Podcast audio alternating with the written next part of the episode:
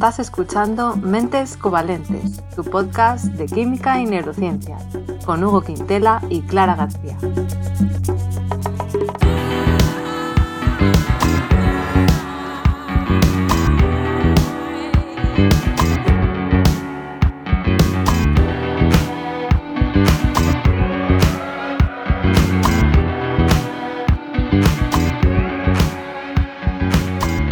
Bienvenidos al episodio 65, en el que vamos a hablar del sabor umami. Hola Hugo, ¿qué tal?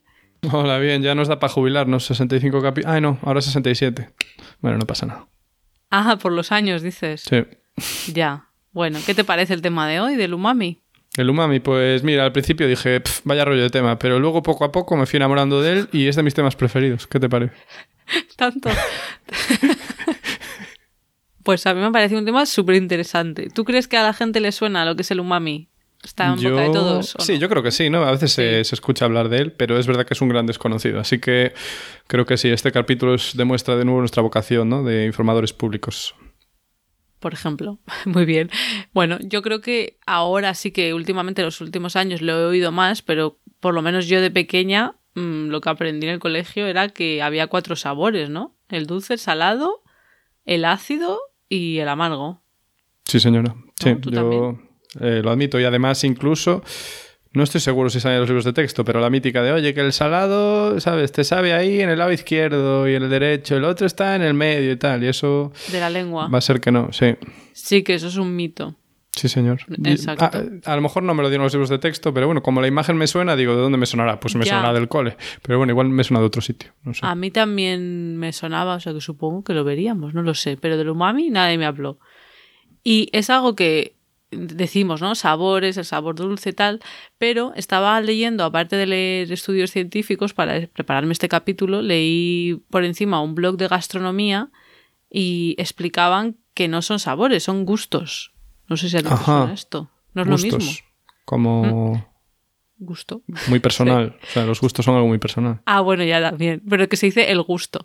Bueno, yo digo, Vale. por si acaso lo voy a buscar en un artículo científico que lo expliquen y sí, decían que efectivamente el gusto es diferente del sabor. El gusto, que sería lo que en inglés, por si alguien le ayuda, sería taste, es estrictamente la sensación que tú eh, percibes pues, en la lengua con el contacto con, con la comida, ¿no? Mientras que el sabor, que en inglés sería flavor, sería la experiencia multisensorial que resulta de la combinación, por un lado, del gusto, pero sí, también de la olfacción retronasal, se llama, que básicamente Fundamental. es el aromita.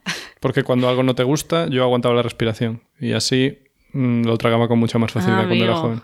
Y otra cosa, lo del gusto, puedes tener bueno o malo. Si mezclas rayas y cuadros, tienes mal gusto.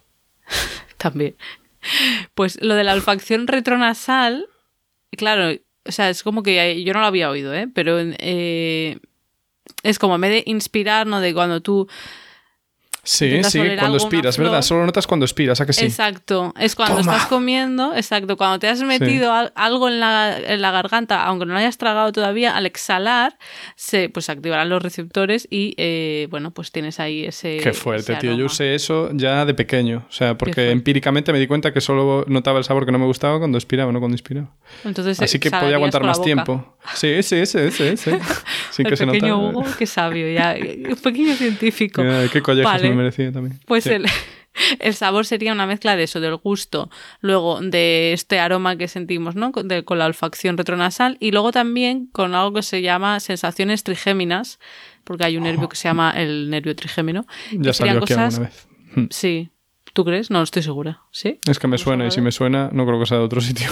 Ah, pues no lo sé. Bueno, pues son cosas como el frescor del mentol o el picante de la capsaicina Ah, o qué gusto. Sensación de cosquilleo que puede haber en la lengua con ciertos alimentos, eso eh, se debe, pues eso, al trigémino. Entonces, todo eso, esa combinación, Ajá. y supongo que ya ahí podrías también decir que influye la textura, y bueno, no sé. En fin, todo eso sería ya el sabor, pero eh, bueno, al final la gente yo creo que decimos sabor para decir salado o Porque ¿no? la o sea que- gente al final quiere ir rápido en la vida. ¿sabes? No, eh, sí, no pero yo quiere voy, a, yo voy a usar la palabra que se usa normalmente, pero lo que he leído es que eh, podríamos hablar de sabores frutales o florales o de carne, eso sería el sabor normalmente, ¿vale?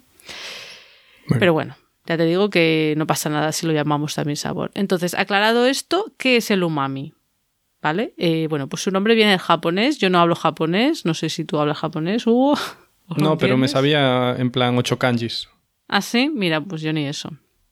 Bueno, pues parece que significa algo así como sabor sabroso. Y eh, bueno, su sabor quizás no sea tan perceptible como el de los otros gustos que hemos dicho antes, de salado, dulce, y se suele entender como un gusto que realza las propiedades de los demás y persiste en el tiempo también. Y esto de que persiste en el tiempo a mí me parece interesante. A mí también. Yo creo, yo creo que por, por, por eso, por cuestión de experiencia personal, sí que lo he notado eso. Ah, Entonces, sí. O sea, que tienes identificado el umami, la sensación umami la tienes identificada tú. yo ahora, después de haberme leído o sea, todo esto para este episodio, yo creo que sí. Ajá. Por lo menos con algunos alimentos, eh, por ejemplo, con el ramen. El ramen a mí me, me parece que es sabrosísimo, muy rico. eh, y luego me, me queda el sabor mucho rato. Es como muy. que perdura. Y lo último que te iba a decir, antes de darte paso, es que lo que dicen es que suele. lo suele reconocer porque provoca más salivación de lo normal. Y es como una sensación suave en la boca, aterciopelada. Suave. Suave. Vale, vale. Y que persiste, eso. En la garganta también, en la boca y en la garganta. O sea que si tú notas ahí que te queda el sabor rico durante mucho tiempo, podría ser el umami. Pero bueno, Vale, supongo que es ser. más complicado que eso. avizor, lengua avizora. Bueno, Hugo, y tú, eh, cuéntanos, nos vas a hablar un poco también, supongo que de historia, como siempre, y un poco más del umami. ¿Dónde lo podemos Sí. encontrar? Sí, yo os voy a hablar de la, de la vida al final, que es de lo que va todo esto. Pues nada, yo a nivel un poco personal, ¿no? Pero yo tenía clarísimo, ¿no? Los, los sabores dulce, salado, amargo y ácido, o gustos, o lo que sea, eh, me parecen extremadamente, extremadamente fáciles de reconocer. Y Sí. no creo que sea por casualidad. Y yo creo que es porque eh, todos tenemos acceso fácil a los máximos representantes de estas familias. Así que para el dulce, para mí un representante fundamental sería el azúcar, ¿no? Creo que para cualquiera. Ojo, que la sacarina es 500 veces más dulce que el azúcar aprox. Bueno, a ver, 500, eso me suena haberlo leído hace tiempo, así que no, no, doy la- no pongo la mano en el fuego por ese dato. Pero bueno, es muchísimo pero tenemos, más... Tenemos sí. el episodio de los edulcorantes si alguien quiere Sí. repasar. Correcto, gracias. Mm, Ahí me apoyaste bien. Eh, entonces eso, que también recuerdo de pequeño haber comido una pastilla de sacarina y eso también era dulce, pero era súper desagradable. Bueno, luego representante lo salado, no hace falta que os lo diga, es, es cuando sudas y te cae... Ese es tu representante. No es Eso la sal de mesa. Es, es la sal, la sal de mesa. Eh, luego de amargo, para mí el representante es el paracetamol, mítico que te sabe el paracetamol Ah. súper amargo, no sé si a nadie le pasó, para mí eso es el amargor puro. Sí, claro, Igual pero, cada uno tiene su representante pero- del amargor. sí, pero el paracetamol, si, si te lo Sí. pones a la lengua y lo tragas rápido, tampoco lo... Desde luego, sí. No me preguntes Bueno, por qué lo tengo notado, pero es que es tan Vale, intenso pero- que creo que sin querer, de esto que partes una pastilla, bueno. Y el Pero de- ácido, pues... Dime. Perdón, es que iba a decir que para mí de amargo, por ejemplo, la tónica, la bebida la Bien, tónica bien, buen es ejemplo. amarguísima. Sí, sí, sí. Vale, perdón, ¿y qué más? ¿El ácido? No, ¿Cuál no, es muy bien visto. Y el ácido, pues mítico, en plan ácido clorhídrico cuando te cae en la lengua. No, es broma, pero bueno, ácido cítrico, ¿no? Un limón o el vinagre. O sea, que tenemos, ¿sabes? Los exponentes. Sin embargo, del Mm. Sí. umami, yo. Pues claro, o sea, el exponente mayor, eh, ya os lo adelanto, va a ser el glutamato. Pero, mm, claro, yo es que no tengo glutamato puro en casa. Ahora bien, especular, o sea, especulando, se me ocurre a mí para identificar el sabor, que a ver si estás de acuerdo conmigo o no, como me consta que los cubitos estos de verduras o de pollo tienen mucho glutamato, se me ocurre que cuando te preparas un consomé, que hace años que no, pero bueno, igual cuando era pequeño alguna vez o muy puntualmente tomar un consomé, que es básicamente disolver eso en agua, eh, pues quiero pensar que ahí hay mucho umami. Y es algo que puedo identificar y se me hace común también con la salsa de soja o Mm. no sé, o igual con comida china también, no sé o sea, como tú ahora que estás hablando de lo que tú Sí. sabes antes de haberte documentado. Correcto.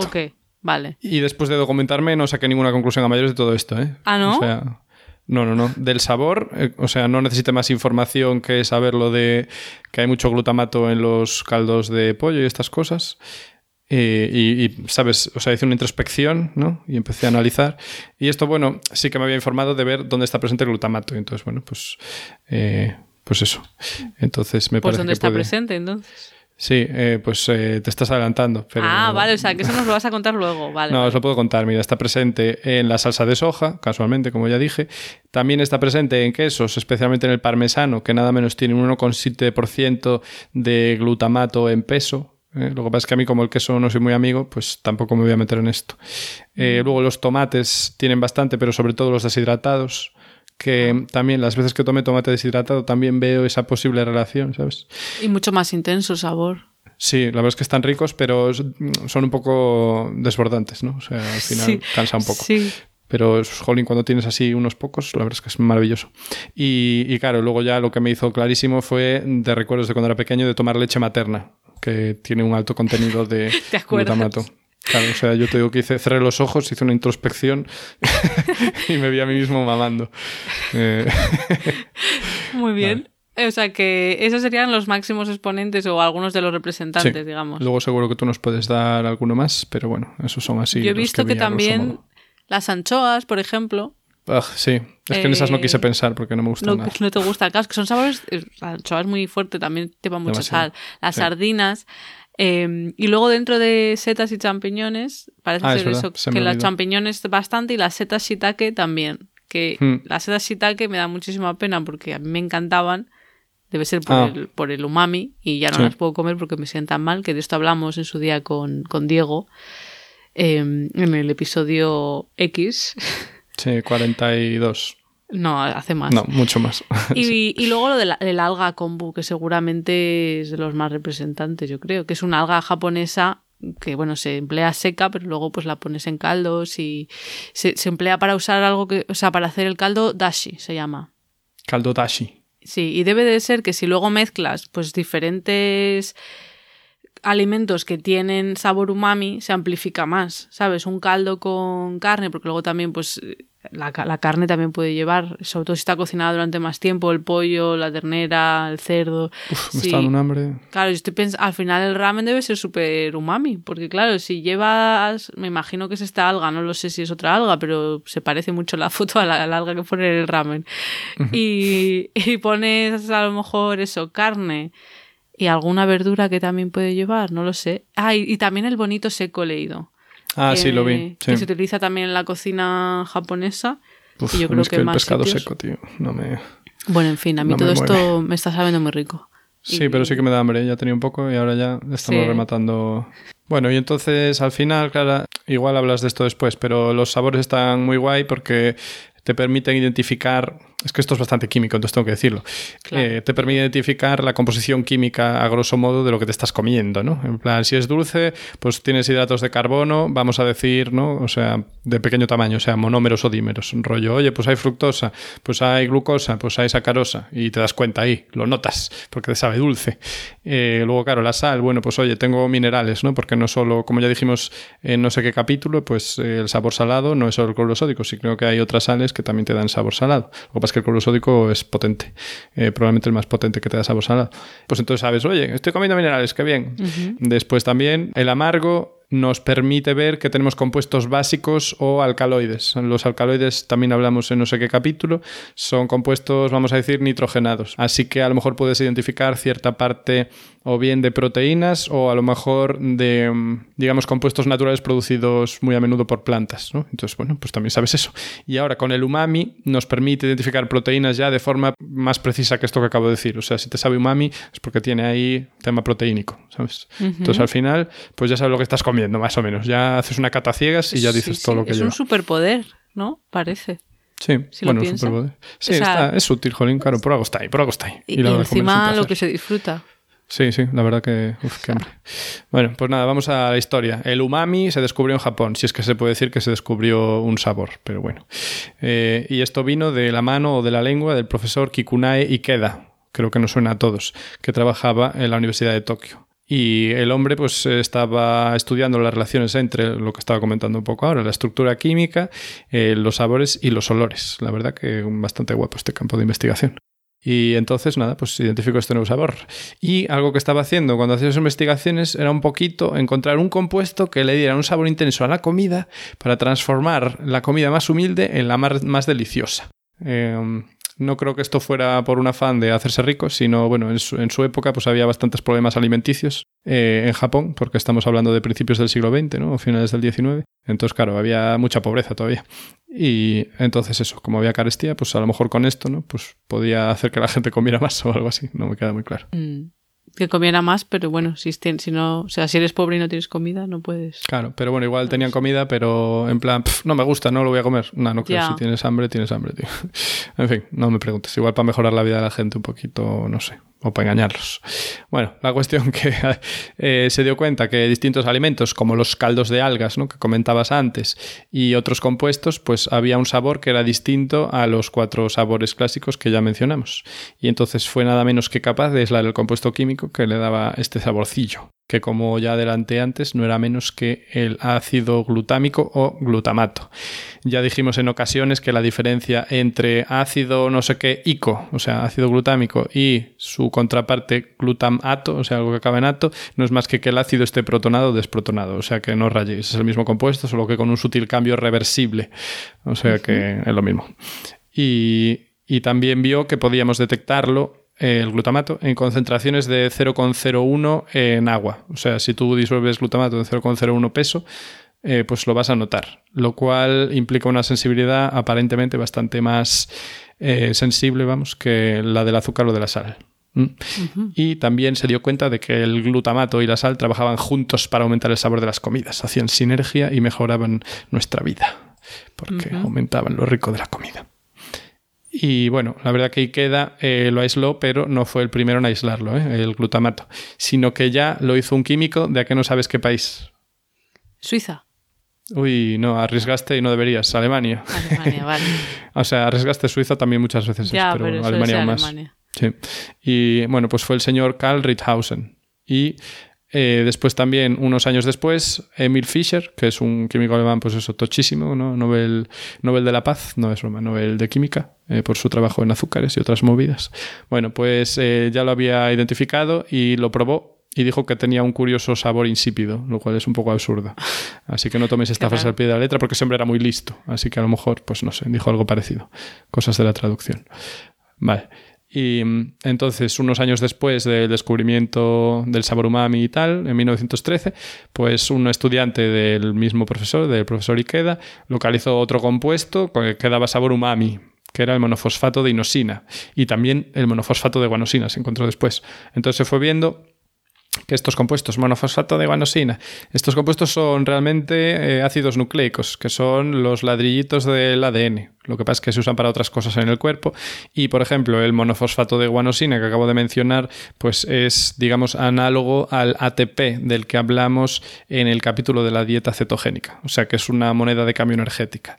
Rollo que tu cuerpo produce ATP en plan, ay, estoy produciendo energía con esta reacción química, ¿sabes? De, vamos, de quemar un, bueno, ¿cómo se dice? De oxidar un azúcar. Ay, pues genero, eh, ¿sabes? GTP, que sería, en vez del monofosfato de guanosina que acabo de mencionar, sería el trifosfato, ¿vale? Entonces, al tener ese trifosfato, ahí se almacena energía y ese trifosfato viaja a otro sitio donde se necesita energía, pa, se rompe y permite, bueno, pues te permite estar vivo, básicamente. Pues nada, para que lo sepamos. Entonces, que cuando Vale. comes eso, te vas a ver umami. No sé si comes mucho GTP o GMP, pero No lo sé, no pero sé. yo tampoco está. lo sé. Y nada, a día de hoy se conocen más de 50 compuestos que aportan el sabor umámico. Ah, Y- tantos, vale. Sí. Y la inmensa mayoría están relacionados con las proteínas. Por eso, eso que comentaba de si te sabe umami, eso es que hay proteína ahí. Eh, Vale. Y nada, y el umami pues tardó unos 100 años eh, en ser ampliamente aceptado por la comunidad científica, nada menos. O sea que Kikunae fue un adelantado a su tiempo. Y además fue listo porque aisló, como dije, el glutamato, pero es que además obtuvo una patente para su producción. Y ya hablaremos luego de eso. Ah, sí.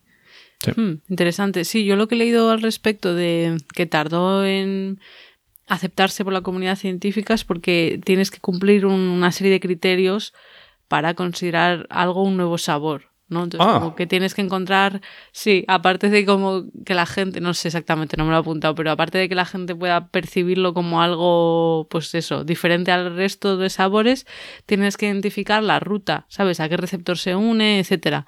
Entonces creo que, claro, que si no lo encuentras todavía, no, no puedes mostrar de sí, sí, es diferente, ¿sabes? Vale, muy riguroso. Bueno, está bien, vale. Sí, bueno, y luego supongo que también habrá una parte de que a lo mejor pues en la cultura japonesa es un sabor que, no sé, que tienen más en el día a día o, o- o, no sé, o más, Ya, ya. más Igual elevado. estaban los científicos No lo sé. occidentales. ¿Dónde está el umami? Que yo lo vea. Sí, exacto. Sí. No lo sé, una mezcla de cosas. Venga, pues eso. Esa es mi parte. Yo te paso, te cedo el turno. Me cedes, perfecto. Bueno, pues yo voy a hablar un poco de eh, percepción del sabor y biología de estas cosas. Sabor. Sí, me gustaría hacer una breve introducción a cómo procesamos los sabores o gustos y luego ya me centraré en el sabor umami en particular, ¿vale? Eh, yo creo que todos hemos oído hablar, seguramente en el cole, de las papilas gustativas, ¿sí? Mm, sí, qué ricas. que se encuentran mayoritariamente en la lengua, pero también hay en el paladar y en la epiglotis, que sería como la parte más de arriba de la garganta, ¿vale? Y en mamíferos, una papila gustativa tendría una forma más o menos de cabeza de ajo, ¿vale? Para que nos lo imaginemos. Contra. Y ahí estarían compactadas las células. Vale. ¿Cómo decías? Ah, dije, en plan, no me lo esperaba. Ah, Una cabeza de ajo, vale. Sí, sí, esa es la forma. Y más o menos tiene una cabeza de ajo de estas entre 50 y 100 células por papila, como si fueran Ah, vale. diente- eh, los dientes de ajo. Maravilloso. ¿Vale? Ahí, exacto. Entonces luego esas células no son todas iguales, ¿vale? Hay diferentes tipos, pero no me voy a poner ahí a entrar en eso porque ya es un poco rollo. Y es un podcast gratuito. Bueno, sí, y que tampoco hasta qué punto eso, eso es relevante ahora mismo, ¿no? Lo importante es entender que estas células, dentro de ellas hay diferentes tipos de receptores que se unen a moléculas distintas, por eso podemos eh, notar diferentes sabores y por eso diferentes moléculas pueden también producir el mismo sabor, como tú estabas diciendo con el sabor umami, no hay solo un compuesto químico, mm. ¿no? Porque habrá más de uno que se pueda unir a los receptores de umami. Como suele pasar, ¿no? Con las proteínas, que al final, pues, cuando hay un receptor, pues al final no hay solo una molécula, siempre hay alguna que igual ahí de escaqueo se une porque se parece. Mm, Y te la lía a un poco. veces pasa, a veces Sí. pasa. Y luego además se cree que las diferentes sensibilidades a ciertos sabores entre personas, ¿vale? Pueden deberse a variaciones en los genes que contienen la información para fabricar esos receptores. O sea que hay gente que a lo mejor dice, uy, a mí el sabor amargo, uff, no lo soporto, como Hmm. es mi caso. Ajá. No te gusta el paracetamol. Eh, no, no me gustan muchas cosas amargas. Entonces, claro, me parece interesante porque no es simplemente que sintamos lo mismo todos y a unas personas eso les agrade y a otras no, sino que es que tenemos percepciones diferentes. Que no se enteren los niños de esto que estás diciendo. Muy- En plan, Exacto.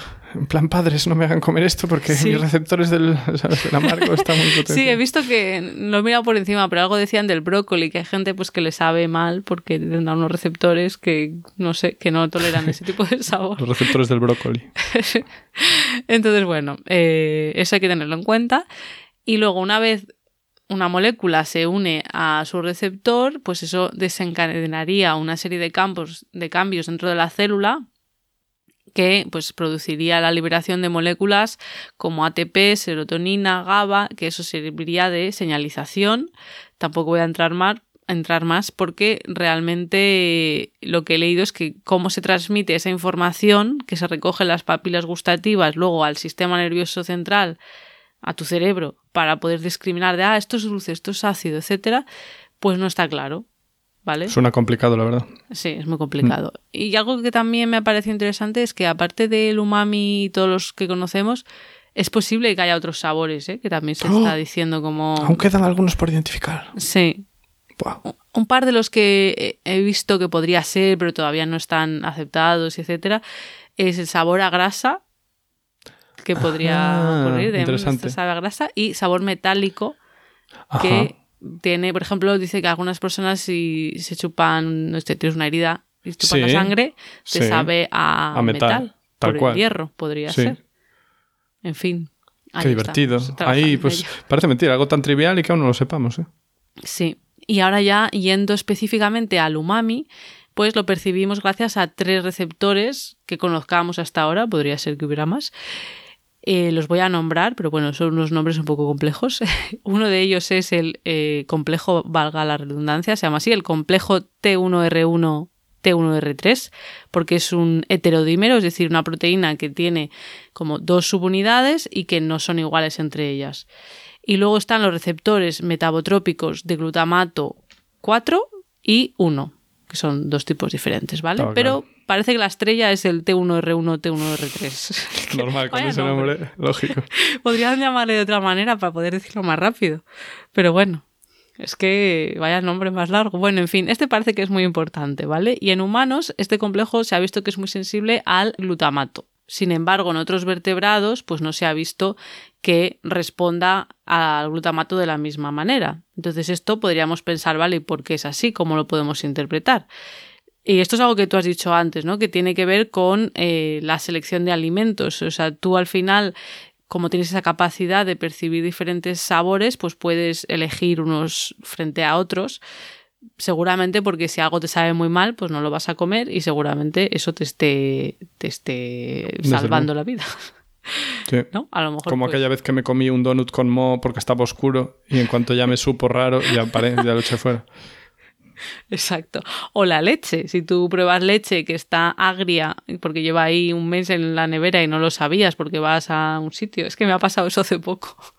Sí, sí, a mí me pasó alguna vez Estaba, estaba en un sitio que no era mi casa y probé, Ya, me hice, me hice café con leche y de repente di un sorbo y fue, ¡buah, qué asco! Entonces la tiré. Vale, pues... O no los sé. huevos también. Bueno, no, los huevos supongo que ya apestarán antes, pero bueno, yo siempre pienso malo será. Yo hago la prueba del vaso con agua pocho. Para el huevo. Yo también, sí, señor. Bueno, volviendo, entonces nos ayuda, ¿vale? Entonces, esto para que lo tengamos en cuenta. Entonces, existe- existen estudios que sugieren que esta sensibilidad que tenemos al glutamato de este receptor T1R1, T1R3, es algo que evolucionó en los grandes simios, que dependen de hojas como fuente de proteína, después de que se separaran evolutivamente de sus ancestros insectívoros. O sea que los monos más pequeños, eh, pues debe ser que comían más bichitos, más insectos, y luego, pues, eh, los grandes simios, para poder, supongo que sobrevivir, pues tuvieron que cambiar un poco de su alimentación. Entonces, claro, Sí. si tú vas a comer hojas, pero te saben fatal, pues a lo mejor no te las comes, ¿no? Que Pues buena, buena reflexión, claro, la verdad. Exacto. Entonces, eh, básicamente lo que pasa es que en otras especies de mamíferos, como los primates que se alimentan a base de insectos, ese mismo complejo de T1R1, T1R3 es más sensible a otras moléculas que se denominan cicoprima ribonucleótidos, que tiene que ver con lo que Vale. has dicho tú antes, que son como Sí. ladrillitos del ADN. El ¿no? GMP y eso, sí. Claro. Y se ha visto en un estudio que el glutamato es una de las principales fuentes de aminoácidos libres en esas dietas de estos primates que comen hojas. En cambio, los insectos contendrían más cantidades de esas 5' ribo- ribonucleótidos, ¿vale? Que, que no, que no están en las hojas. O sea que todo esto va indicando que, que está relacionada una cosa con la otra. Y en, en este estudio que estoy comentando se publicó en 2021 en la revista Current Biology y la investigación fue realizada por un grupo de investigación de Japón. De nuevo Japón, supongo que todo lo que tenga que ver con estos receptores y el umami. Es un- Ahí es está más de moda. sí. Sí. Y la primera autora del artículo, que se llama Yasuka Toda, explicaba en una entrevista que a medida que los primates fueron haciéndose más grandes y, a lo largo de la evolución, pues eso, sus dietas se diversificaron, incluyeron hojas, pero estas hojas contienen compuestos amargos como los glutamatos y pues durante la evolución estos receptores de umami evolucionaron para detectar ese glutamato que antes no detectaban. O sea que hacía eso que supieran menos amargas para, para esos primates. Oye, además igual les hacía buscar las más proteicas porque al dejar de comer bichos recibía mucha menos proteína y entonces en plan, oh, esta hoja es más rica en proteínas que la de allí. Pues Si como más, seguramente, seguramente más. notarían más, sí, eso, el sabor, Que bien encaja todo. que bien encaja. Dios, la ciencia. Sí. Y por otro lado, eh, me ha parecido también interesante que esta reutilización de este tipo de receptores no solo ha ocurrido eh, en los primates a lo largo de la evolución. En los colibríes, lo curioso es que no tienen receptores para el sabor dulce, a pesar de que ellos se alimentan mayoritariamente de néctar, que eso es muy dulce, ¿no? Para nosotros sería dulce. Entonces, estos receptores, que, que los del umami, el T1 este que comentaba antes, se habrían, es muy largo, se habrían eh, adaptado, habrían evolucionado para detectar el azúcar. O sea que yo lo que entiendo es que a un colibrí le sabe umami, no le sabe dulce el azúcar. Y luego, por otro lado, las aves cantoras, que son los pajaritos que podemos ver todos pues, por los jardines, eh, parece que también eh, estos receptores habrían evolucionado para eh, permitir que ampliaran sus fuentes de alimentos y eso también habría hecho pues, que puedan vivir en condiciones muy diferentes. Así que bueno, hay todo un campo ahí de investigación sobre la evolución de este tipo de receptores, Vale. umami, y te doy, te devuelvo la palabra. Pues a ver qué hago ahora con ella. Bueno, pues vamos a hablar un poquito de qué aspecto tiene el glutamato. Eh, Ah, que por bien. cierto, que no lo dije, creo, no lo dijo nadie todavía. El glutamato es un aminoácido, ¿eh? O sea, ojo al dato. O sea, el ácido glutámico Sí. es un aminoácido. ¿Y qué son los aminoácidos? Los ladrillos que forman las proteínas, siempre la misma analogía. Pero así es, hay veintipico y, ahí están. Pues este es uno de ellos. Eh, y nada, como dije, desprotonado es ácido glutámico y, o sea, perdón, desprotonado es glutamato y protonado ácido glutámico. Eh, mira, la estructura, solo nos vamos a acordar de lo que es un aminoácido. La estructura del aminoácido es, tengo una amina, o sea, NH2 o NH3 si se protona, no nos metamos en líos, y luego al lado tengo muy cerquita un grupo de ácido que es COH. Vale, y entonces lo que diferencia un aminoácido del otro son los grupos R. Y ya diréis, uy, los grupos R. Bueno, pues es nada, mayores de eso, cada uno su... Idiosincrasia. Vamos a decir. Sí, su idiosincrasia, sí. Pero bueno, una estructura adicional, ¿no? Que los hace únicos y diferentes y por eso tienes distintos. Pues en el caso del glutamato, pues no es más que una cadena de tres carbonos, ¿vale? Que acaba en un grupo ácido a mayores. Ah, o sea vale. que tiene, es un diácido, tiene dos ácidos. Qué guay. Hmm. Nada, pues eso es la estructura, ¿vale? No voy a meterme en más rollos porque eh, siempre me llegan críticas negativas de que hablo demasiado de las estructuras. Hmm. Así que, no, es broma, me la acabo de inventar, pero bueno, a veces me preocupa. Ah, vale. Y ahora vamos a hablar de la producción, de cómo se produce el glutamato. ¿Os acordáis que antes dije que el listo de Ikeda se había conseguido la patente para producir el glutamato? Pues era verdad, eh, obviamente. Entonces, junto con el señor Suzuki Surosuke, o algo así, eh, pues empezaron a producirlo, eh, perdón por mi, bueno, pues por decirlo así, eh, comenzaron a producirlo de forma industrial, ¿vale? En 1909 nada menos. Y el método consistía en extraerlo de proteínas vegetales, gluten para ser más exactos. O sea que a, los que penséis que el gluten es el mal, pues ya veis que del gluten salen cosas buenas. Aparte de muchas otras, también el glutamato. ¿por, qué, ¿Por qué lo sacaban del gluten en concreto? Pues porque tiene un alto contenido en glutamina. Y dirás tú, pero si yo quiero glutamato, no glutamina. La glutamina es como el glutamato, pero en vez de ese segundo ácido que dije, pues tiene una amida, ¿vale? Que después de tratarla con ácido clorhídrico, pues la rompían y en vez de amida, pues ya tenían ácido, ya tenían glutamato.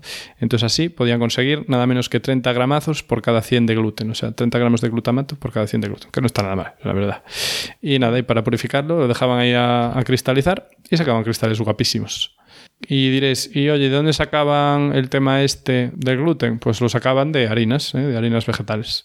Así que nada, a otra cosa. ¿Qué pasa? Que hasta los años 50 no se encontró un método mejor, ¿vale? Y en ese año lo que se hizo fue lo que hay que hacer, síntesis química. O sea, que pusieron a los químicos orgánicos a trabajar y se pusieron a hacer, pues, glutamato. Y entonces esto se conseguía utilizando acrilonitrilo. Y dirás tú, ¿qué es acrilonitrilo? Ni idea. Pues es un compuesto químico que estaba, de aquella estaba muy en boga porque se utilizaba en grandes cantidades para industria de producción de polímeros para ropa. ¿Eh? Para dar fibras así, rollo como la seda o como la lana, en función de, de lo que hicieras con ellas. Entonces había mucho movimiento. La verdad es que es súper tóxico el, el acrilonitrilo, ¿eh? pero bueno, se producía a partir de él pues un montón de, de glutamato. Pero esto se dejó de usar en los 70, pues sobre todo por ese tema contaminante. Pero sobre todo porque la némesis de los químicos orgánicos pues apareció, ¿no? Que son las bacterias. O sea, se Ah. pusieron a producir esto por fermentación a partir de los años 70.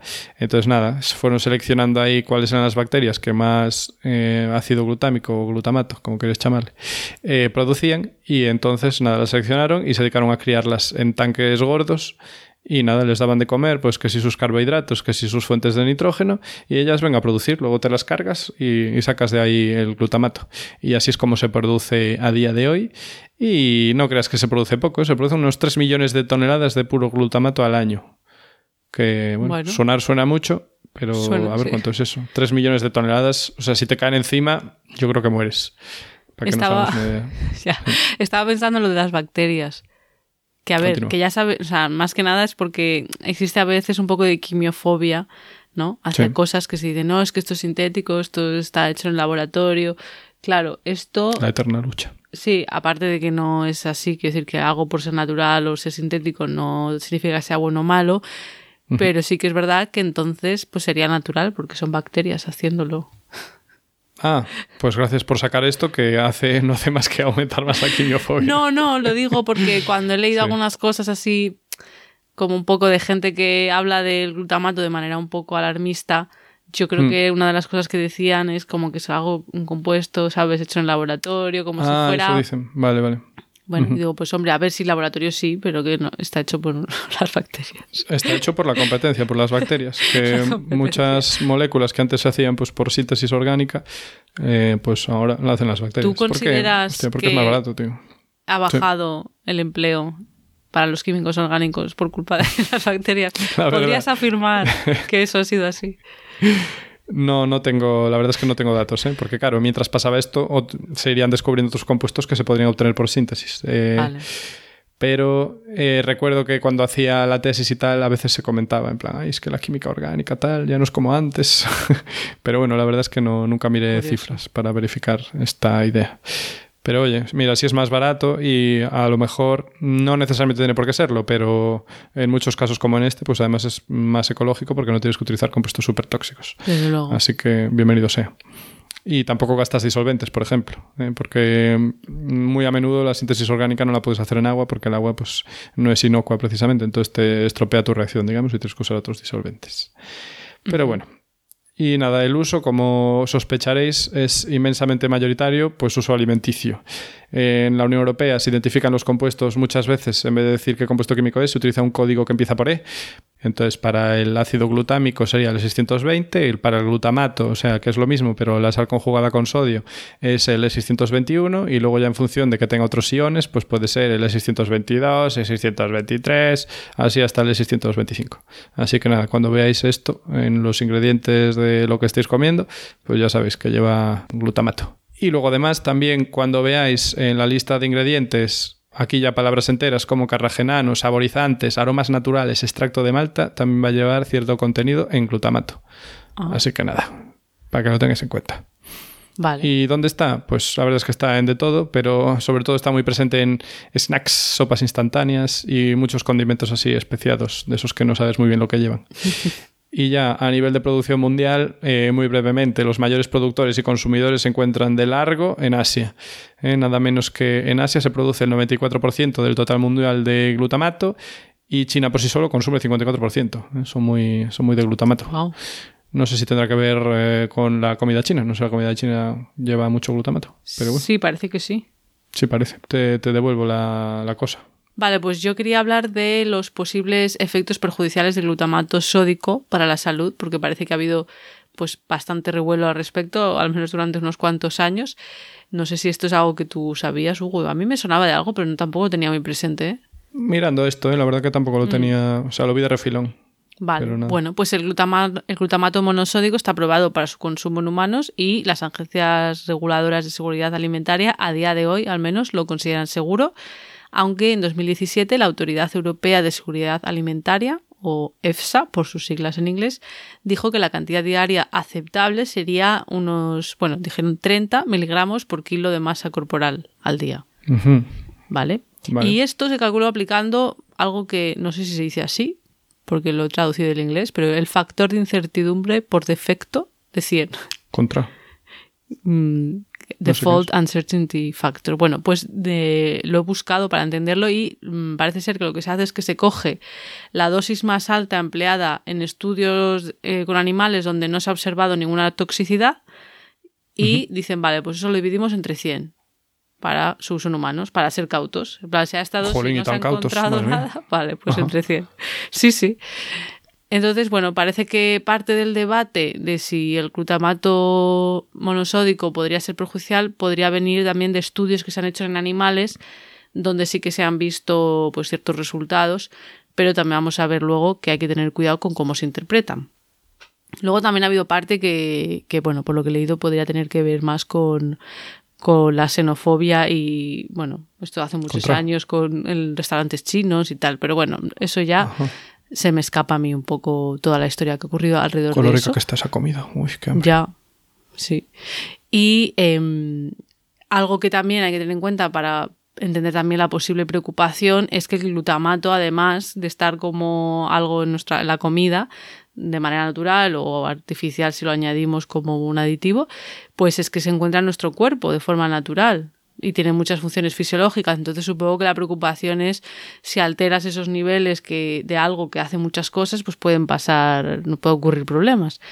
Mm. Alguna de las cosas que hace el glutamato, pues sería, es el sustrato principal para la producción de energía en los enterocitos, que esos son las células epiteliales que tenemos en nuestro intestino, que cogerían, se cargarían de romper diferentes moléculas procedentes de los alimentos y transportarlas al interior. Yo esto no lo sabía. Luego también es el intermediario del glutatión, que modula el estrés oxidativo, como ya comentamos en el episodio de la dieta cetogénica. y en el del cobre, creo que también. Está todo tan relacionado. ¿Verdad? Esto que todo está. Sí. y es un intermediario del metabolismo de las proteínas. Y luego ya lo más, lo que más me interesa a mí es que es un neurotransmisor, el glutamato. No el monosódico, pero el glutamato es un... o sea, importantísimo. Importantísimo, exactamente. El principal neurotransmisor excitatorio, exactamente. Muy bien.